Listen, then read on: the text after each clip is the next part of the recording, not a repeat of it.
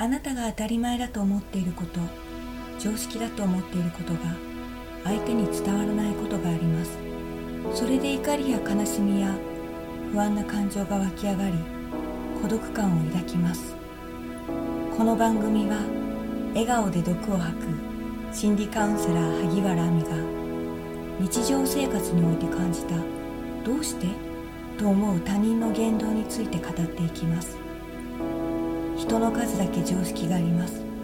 自分の常識だけが正しいと思うから辛くなるのです。あなたとは別の価値観や常識があることを知ると気持ちが楽になり孤独感から解放されます。それではお聞きください。はい。孤独感からの解放メソッド。笑顔で毒を吐くカウンセラー萩原亜美です。こんにちは。今回は UR 賃貸についてお話ししたいと思います。あなたは UR 賃貸ってどういう内容のものか知っていますか？私は数年前からコマーシャルで何度か見てその存在はしていたんですけどもどういったタイプの賃貸っていうから、まあ、マンションを貸してるものとは思ってたんですけどもじゃあ他と UR 賃貸の違いって何だろうとかよく分かっていませんでした。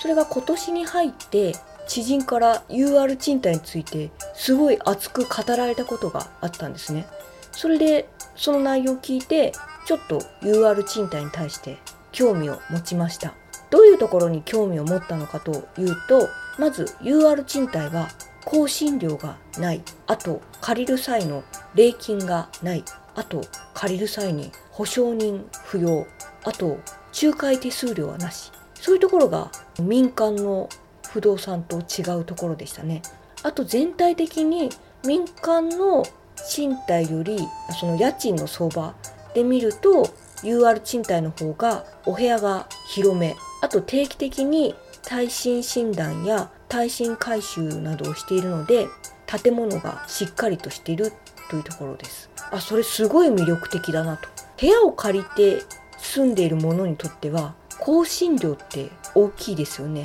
だいたい2年に1回1ヶ月分の更新料がかかるのが常だと思うんですけどもそれがかかんないっていうのはかなりありがたいなと思いました。あと今まで部屋を借りる時礼金の意味もよくわからなかったのであ礼金ないとありがたいなと。あとあの UR 賃貸は敷金は2ヶ月と決まっています。だから全体的に私のニーズに合ってるなと思いました。だからもし自分の希望に合った物件があったら UR 賃貸内覧しようと思い店舗を検索して一番通いやすい店舗に連絡をして予約をして UR 賃貸について熱く語ってきた知人と一緒に店舗に行きました。それが今年の初めぐらいですね。店舗に行って私の希望条件にある物件をいくつかピックアップしていただいて何件か内覧したんですけれども条件に合わなかったのでその時は見送りました。あと予約っていうのができましてだいたい埋まってるんですよね。そして先着順なんですよ。で先着順で内覧をしてでもし内覧して気に入ったら契約っていう流れなのであの順番を待っている状態なんですね。空いたら待っている人の順番で連絡をするっていうシステムがあるんですね。だからこう予約しておくってことができるんです。もう物件が決まってるので UR 賃貸は。どこどこにあるなんとかっていうマンションとかなんとかっていう団地とかだからこのなんとかマンションとかなんとか団地を予約しますってこう建物を指定しておいたらもしそこに空きがあったら連絡してくれるというシステムがあります。その時は私の希望条件と UR 賃貸の物件を見てあまり一致してなかったので予約しなかったんですけども知人はいくつかのマンションを予約していました。それでその時は一旦終わりました。そうしたら最近知人がまた別の物件の予約をしたいって言ってきたのででたまたまその店舗がある近くであったんであじゃあそのままその店舗に行くっていう話になって一緒に店舗に行きました。だから今回は予約なしで行きました。予約は特にしなくてもいいんですけれども土日とか混み合ってると待つ可能性がありますよってことであの予約っていうのはあるんですけれども行った日祝日だったんですがあ UR 賃貸の店舗は水曜日のみお休みで土日祝日はやっています。で私と知人が行った時は祝日だったんですけれども予約なしで飛び込みで行きましたが他にお客さんはいなかったんでもうすぐ案内してもらいました。知人が以前こちらにお伺いしていくつかのマンションを予約したんですけども今回追加で予約したいマンションがあるって伝えたところ店舗の人が「あではこちらの予約カードにご記入ください」と言って紙を出してきました。そこで知人は半年くらい前に来た時にもこれ記入したんですけどももう一回書かないといけないですか？と質問しました。お店の人が「あではあの以前記入していただいたものを探しますね。けれども念のためもう一度ご記入いただけますか?」と言いました。一人の女性の方が対応してくださりでもう一人女性がいたんですね。ちょっと離れたところに。でその人がこう分厚いファイルでなんかこうペラペラ予約カードっぽいものをめくって探してくれていました。それでいろいろ今の空き状況とかを話してる時に分厚いファイルをペラペラめくってた人が途中で入ってきて「お名前もう一度お聞きしてもよろしいでしょうか?」と聞きに来ました。名前を伝えてでまた自分の席に戻ってこう予約帳その分厚いファイルから予約帳をこうペラペラめくっていました。それで結局以前書いた予約カードは見つかりませんでした。これに私はびっくりしました。いや実はその前からちょこちょこびっくりしてたんですけども実際見つからないあ申し訳ございません。見つかりませんでしたって言われた時はもう完全に驚きました。予約カードは名前住所電話番号メールアドレスなど個人情報が満載なんですよね。そして半年前に書いた予約カードが見つからないってこの個人情報お客様の個人情報を紛失してるわけですよね。あまりにも管理がずさんでびっくりしました。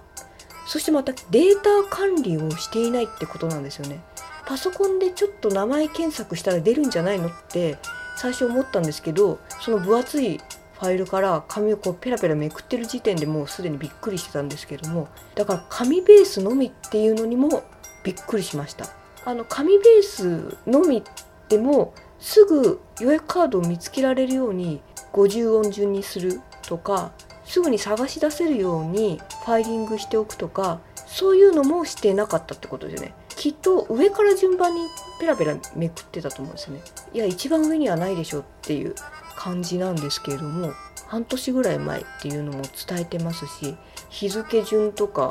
名前順とか、まあ、日付だと検索しづらいからせめて名前順にするだけでも会話してる間に見つけられると思うんですよね。だからその間に見つけられないってことはなくしてる可能性があるんですよね。そのお客様が書いた個人情報がぎっしり書いてある予約カードであの UR 賃貸ってもともと都営住宅とか公営住宅だったものらしく国が運営してると聞きました。これちょっと別の話なんですけども友達が働いてる会社で取引先だかやり取りだかで国税局がちょっともう忘れてしまったんですけどそういう国がやっているとことの仕事上のやり取りがあったらしいんですね。そしたらその内容フロッピーディスクで送ってくださいって言われたんですね。友達はびっくりしてあの PDF とかではダメですかとか聞いてみたんですけどもいやフロッピーディスクでお願いしますってご利用しされたそうなんですね。逆にフロッピーディスクって今手元にありますかっていう話なんですけどもガンとしてフロッピーディスクじゃないと受け付けないみたいなことを言われたらしいんですね。あとファックスでっていうのもよく言われたそうです。ことごとく何年前の話をしてるんだっていう仕事のやり方。まあそういう話も聞いていたし国が一番古い仕事のやり方をしてるなというイメージは前からありますね。ま今回の UR 賃貸の店舗の方々はお客さんの大事な個人情報を紛失するってかなりの失態だと思うんですよね。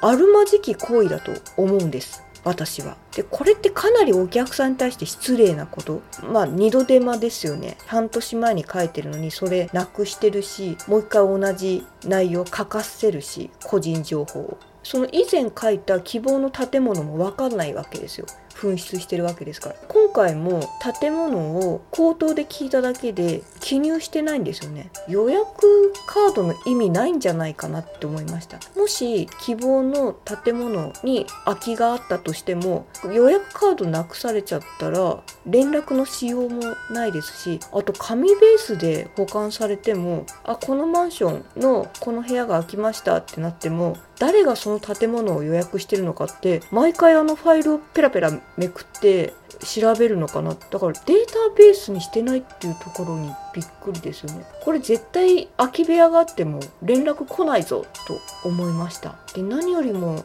その予約カードをすぐ取り出せない紛失したかもしれない。その状況に対して本人たちは全く悪びれてない様子。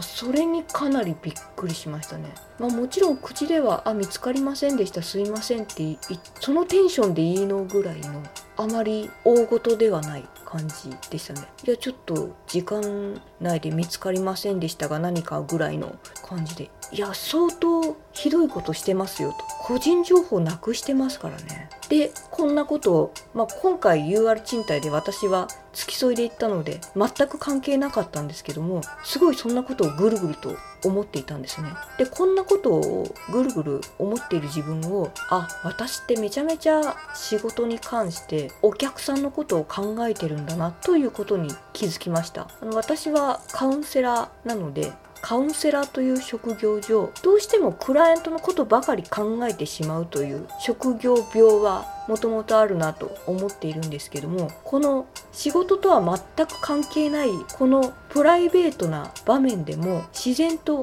仕事に対してとかお客さんのためになるにはどういう姿勢で仕事に取り組めばいいのかといろいろ考えている自分に対してちょっと嬉しくなりました。仕事に対しての取り組み方っていうのもあと環境ですかね。あの仕事の環境がそんなにお客さんのことを考えないこう環境だったりシステムだったりするとこんなに考え方って変わってしまうんだなというふうに思いました。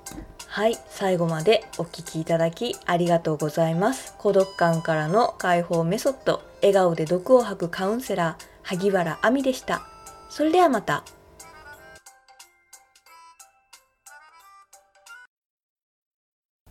今回の番組の内容はいかがでしたか？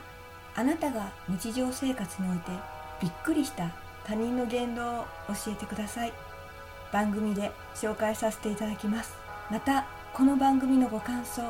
ご意見もお待ちしております。お問い合わせ先はいずれもメールで受け付けております。メールアドレスは萩原亜美アットマーク gmail.com h a g i